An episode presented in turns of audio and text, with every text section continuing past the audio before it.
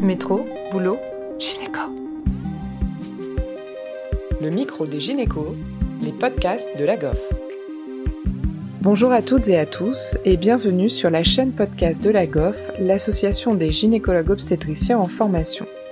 Nous recevons aujourd'hui Jacqueline Nizar, gynécologue obstétricien à l'hôpital de la Pitié-Salpêtrière à Paris et professeur de gynécologie obstétrique à l'Université de la Sorbonne. Il est notamment l'ancien président de l'EPCOG et c'est à ce titre que nous l'avons convié pour nous parler des organisations de gynécologues en Europe.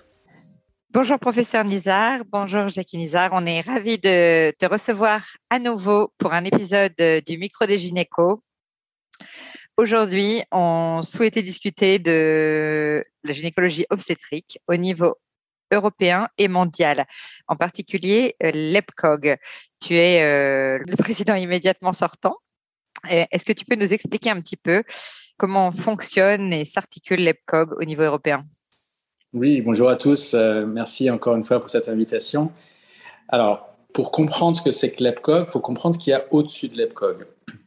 Et au-dessus de l'EPCOG, il y a un truc qui s'appelle l'UEMS. Et comme les Français étaient très actifs il y a très longtemps au niveau européen, ça s'appelle l'UMS parce que c'est l'Union européenne des médecins spécialistes. En gros, c'est le syndicat des médecins spécialistes en Europe. Et ce syndicat a une action importante parce que c'est lui qui représente les spécialités dans les négociations, dans la détermination de ce qui est sur spécialité, dans euh, tout ce que peut faire un syndicat aussi pour défendre éventuellement une spécialité ou un organisme. Donc, euh, l'Union européenne des médecins spécialistes a des sections chaque section est représentée par un organisme. Et la section de gynécologie obstétrique est représentée par l'EPCOG. L'EPCOG, c'est le Collège européen de gynécologie obstétrique, European Board and College of Obstetrics and Gynecology. C'est l'entité qui représente donc la spécialité au niveau européen, au niveau syndical, mais après à d'autres niveaux également, euh, parce qu'il n'y a pas d'autres entités qui représentent la totalité de la spécialité. Euh, L'EPCOG, c'est 31 membres et trois observateurs. Donc, il y a plein de pays. En gros, il y a tous les pays euh, de l'Union européenne. Et puis après, il y a les pays limitrophes parce que euh, l'EPCOG ne se limite pas à l'Union européenne, mais c'est l'Europe au sens large. Par exemple, il y a l'Ukraine. parce qu'il en reste, quoi. L'Ukraine est un membre actif de, l'EPCOG et, toujours siège toujours dans l'EPCOG, a même des responsabilités. Donc, tu vois que la, notion d'Europe va bien au-delà et on peut avoir des observateurs qui sont même des pays pour lesquels euh, bon, euh, sont assez loin de l'Europe, mais sont au siège là euh, comme observateurs. Quoi comme pays, par exemple? Bah, Tu vois, la Serbie, le Monténégro, la Géorgie. Alors la Géorgie, c'est un peu plus loin, mais de temps en temps, on a des échanges avec eux. Il y a un découpage au niveau des, instances des, de l'ONU, par exemple, il y a un découpage où tu vas avoir euh, l'Europe de l'Est et l'Asie centrale qui vont être mis ensemble parce qu'il y a une réalité géographique et il y a une réalité économique aussi. Donc, où est-ce que tu passes quand tu découpes euh, l'Europe? Où est-ce que tu passes dans, ce, dans cette région-là? L'Europe a des définitions géographiques, des définitions économiques, des définitions politiques.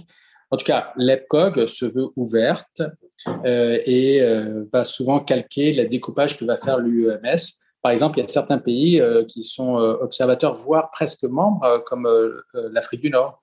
les relations avec l'Afrique du Nord sont très proches avec l'Europe, parfois plus proches que certains pays très à l'Est.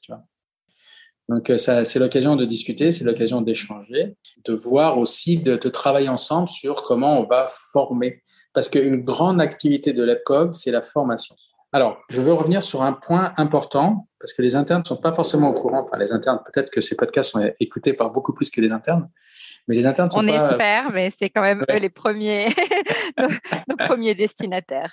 Eh bien, écoute, on va peut-être former plus que des internes, mais il faut savoir qu'en Europe, depuis la fondation de, de l'Union européenne, la santé est la responsabilité des États. C'est-à-dire qu'il n'y a pas de santé européenne. Et ça, euh, on le comprend facilement parce que si on avait mis la santé, par exemple, si on avait mis l'IVG comme critère euh, de construction de l'Europe, on n'aurait jamais construit cette Europe. Donc, euh, on a sorti la santé de l'Europe et on a dit, OK, vous êtes autonome pour votre santé, vous êtes autonome pour votre législation, vous êtes autonome pour les trucs un peu touchy, tu vois, par exemple l'IVG, mais il y a plein d'autres trucs. Hein. Mais, et c'est là où c'est, c'est là où c'est brillant, il y a tellement de choses qui concernent l'Europe que finalement, la santé, elle est un peu coincée et elle est obligée d'avancer. Par exemple, la formation il y a des régulations européennes, il y a les programmes de formation européens avec comment tu encadres. Les universités, ils ne travaillent plus dans leur coin. Hein. Ils sont obligés de respecter des normes européennes un peu partout pour les différents diplômes, les différentes universités. Mais il y a encore beaucoup plus que ça. Les normes de sécurité, les normes de construction des bâtiments, les normes de, de sécurité du médicament sont toutes des normes européennes qui vont quand même, malgré tout, beaucoup influencer sur comment tu soignes en Europe. Et tant mieux. Tant mieux parce que, euh, et on va le voir pour la formation, il y a une inégalité massive en Europe entre le nord, le sud, l'est, l'ouest. Que vous êtes déjà parvenu un petit peu à évaluer Alors, on l'a évalué et surtout, on l'a fait bien avancer.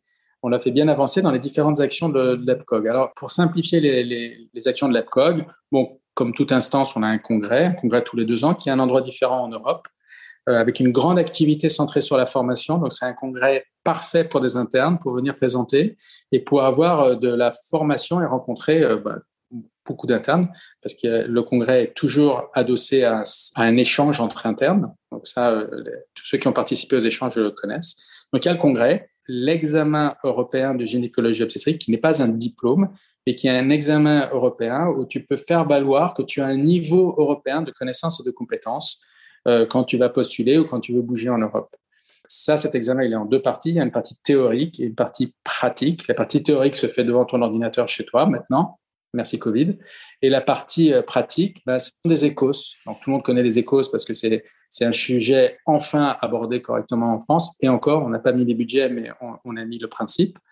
Mais euh, il y a des échos dans cet examen. Donc ça, c'est, on a vu congrès, on a vu examen. Il y a les visites d'accréditation. Donc, les visites d'accréditation, c'est voir si un service remplit les critères euh, minimums pour accueillir et former des internes. Donc, ça, c'est, ça, c'est très intéressant. Alors, ça, ces visites d'accréditation ne se font que dans les pays où il n'y a pas encore de système d'accréditation euh, national.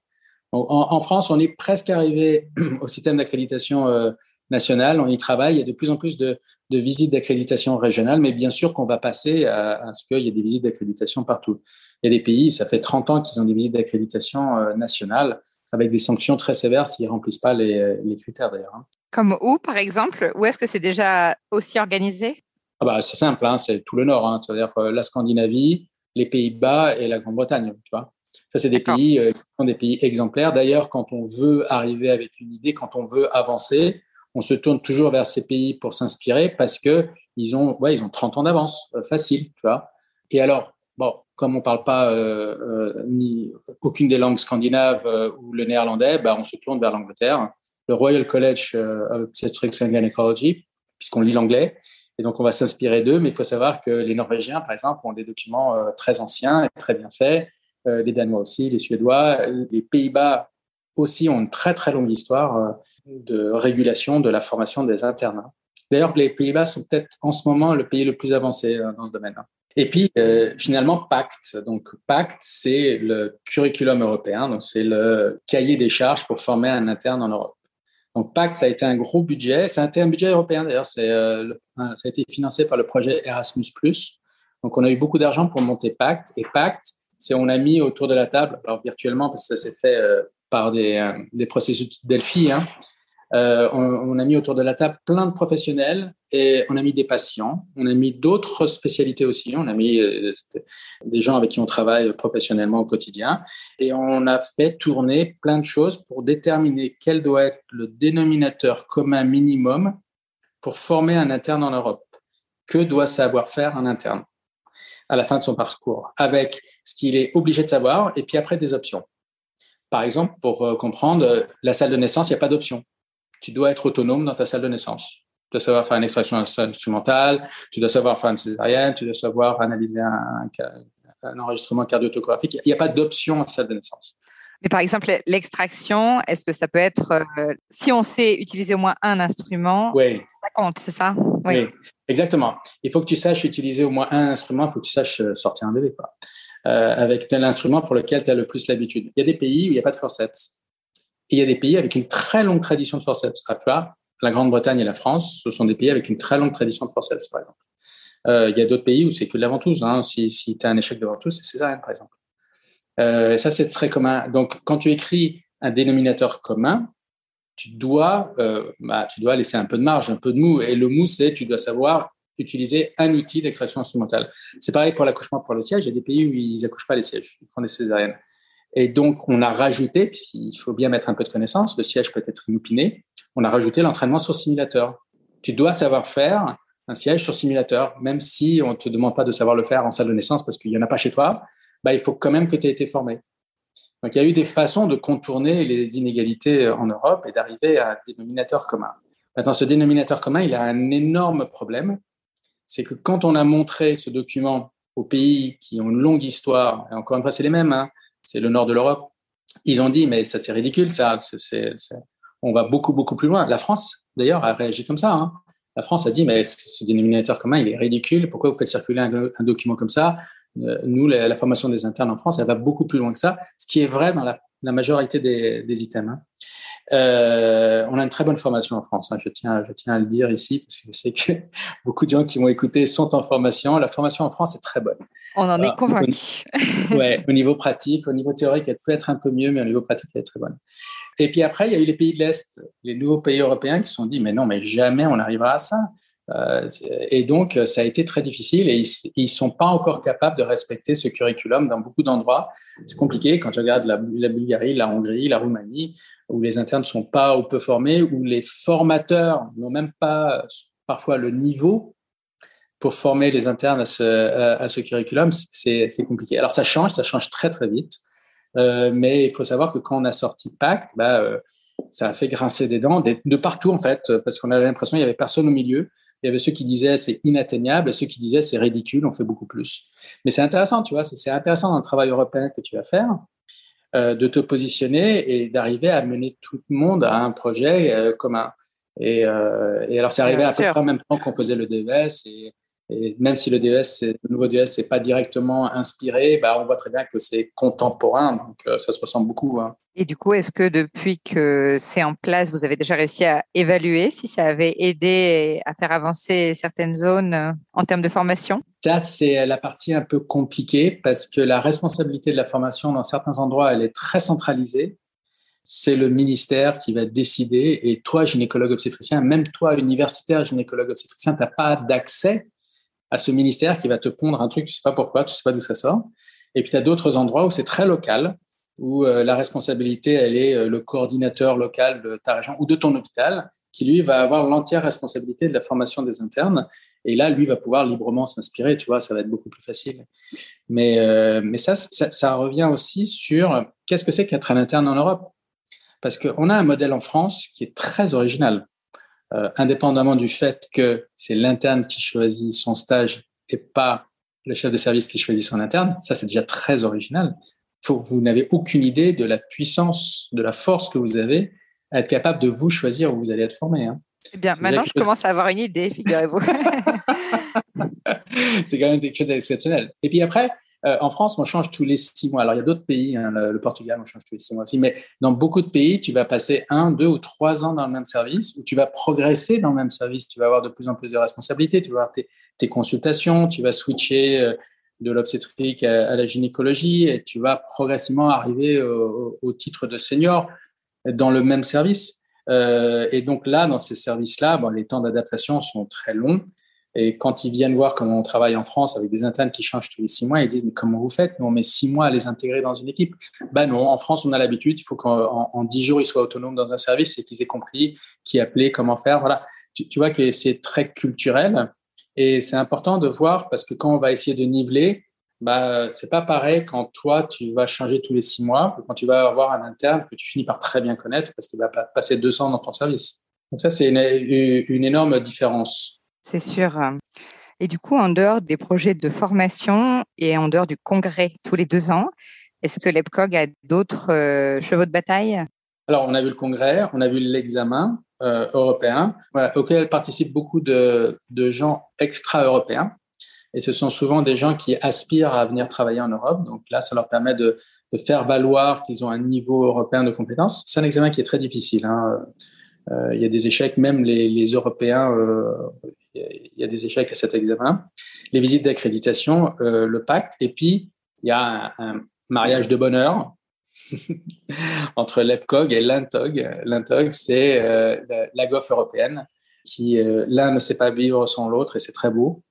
les internes sont toujours représentés dans chacune des initiatives. C'est-à-dire que les, dans les congrès, dans les visites d'accréditation, dans la rédaction du curriculum européen, il y a toujours eu des internes européens et ça a été des internes qui sont issus de, de l'ANTOG, donc ce réseau européen d'internes en gynécologie obstétrique. La, la, GOF est très proche euh, de l'ANTOG et c'est quand même quelque chose euh, de, de fantastique. Oui, en effet, pour présenter euh, aux auditeurs qui connaissent pas ce système, euh, tous les ans, un pays reçoit pendant quelques jours d'échange deux internes qui viennent de chaque pays euh, qui fait partie du projet. Et une année sur deux, du coup, l'échange se termine par le, congrès de l'EPCOG avec du coup une rencontre un peu junior-senior. Et l'autre année, eh il y a juste, il y a une journée de plus d'échange entre les internes. En France, nous, on a reçu l'échange en, en 2018, surtout entre Lille, Paris et, et Marseille.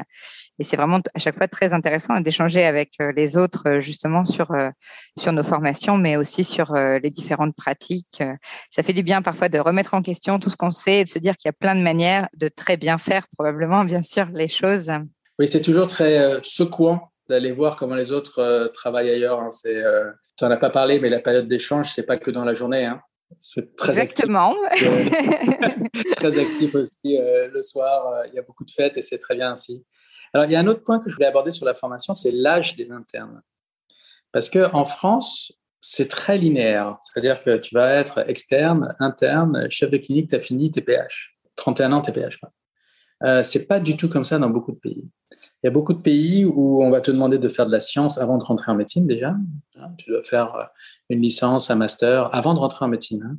Euh, il y a plein de pays où tu vas pouvoir rentrer tard. Il y a plein de pays où tu vas avoir, entre la fin de ton externat et le début de ton internat, tu vas passer plusieurs années à faire des postes indifférenciés avant de choisir tes spécialités. Ce sont des moments aussi où tu vas remplir ton CV pour pouvoir postuler à une spécialité. Et donc, euh, il y a plein de pays où tu vas finir tard ton internat. Bon, le, système change hein, parce qu'avec le nouveau DES, c'est 6 ans. Avant, euh, il ne faut pas se leurrer, euh, l'internat, c'était 5 plus 2. On ne le disait pas comme ça, mais on avait une formation de 7 ans. Maintenant, on a une formation de 6 ans, peut-être plus les 2 ans, c'est encore des négociations. Mais ce que je voulais dire ici, c'est qu'il y a plein de pays où tu peux faire ton internat à temps partiel. Et comme on a une spécialité qui s'est énormément féminisée, il y a plein de femmes internes qui vont faire leur internat en 6, 7, 8, 10 ans parce qu'elles le font à temps partiel en même temps qu'elles font leur famille, en même temps qu'elles font d'autres choses. Et c'est statutaire de la même façon que tu ne peux pas refuser du temps partiel dans, dans plein de métiers. Euh, ben enfin, il y, a des, il y a des pays où tu ne peux pas refuser le temps partiel pour l'internat aussi. Et un jour, on y arrivera peut-être hein, aussi à faire un internat à temps partiel à mi-temps, et donc tu feras ton internat en 10 ans, c'est pas très grave. Oui, finalement, si ça s'allonge un petit peu, mais que ça se fait dans, dans de meilleures conditions. Exactement. Alors, donc l'EPCOG, c'est euh, l'entité euh, de la spécialité, on va dire les, généralistes de la spécialité, mais il y a quatre surspécialités qui sont reconnues au niveau européen, qui sont reconnues donc par l'UMS. C'est tout ce qui est AMP, et là c'est l'ECHRE, que vous connaissez peut-être. C'est tout ce qui est oncogynéco, et là c'est l'ESGO. Tout ce qui est urogynéco, et là c'est IUGA, EUGA et tout ce qui est la, médecine materno-fétale, et là, c'est IEPM. donc ça, ce sont des, entités de surspécialité qui, elles, ont une responsabilité euh, qui va plus loin que la formation, comme on a parlé, hein, parce qu'ils font aussi de la recherche, ils écrivent des recommandations. Et ça, il y a un lien très, très proche. D'ailleurs, chacun, chacune des surspécialités siège euh, au conseil d'administration et à l'assemblée générale de, de l'EPCOG. Et il y a un lien très très proche et c'est ce qui permet de garder notre spécialité euh, cohérente hein, également. Et ces surspécialités ont également participé à la rédaction du curriculum de Pacte. Donc euh, il y a quatre surspécialités qui sont reconnues en Europe. Pour l'instant, il n'y en a pas plus et ça reste un débat parce que bien sûr, chacun veut, veut tirer la couverture à soi ça arrive dans ce genre d'organisation, mais en tout cas, c'est très bien. Bravo de réussir à, articuler les choses de, cette manière-là, tous ensemble. Euh, c'est aussi ce qui fait la richesse de notre spécialité, d'être euh, finalement quand même pluridisciplinaire en son sein. En tout cas, merci beaucoup. Merci pour euh, cet épisode. Pour une fois, on fait un petit peu de culture générale et ça fait du bien aussi de, comprendre comment tout fonctionne. Un grand merci. Merci et bravo. Merci à tous de nous avoir écoutés aujourd'hui. Rendez-vous la semaine prochaine pour un nouvel épisode. Vous retrouverez toutes les ressources et références de ce podcast dans la description et surtout, N'hésitez pas à vous abonner à la chaîne, à lui accorder 5 étoiles, voire même à en parler autour de vous. Métro, boulot, gynéco.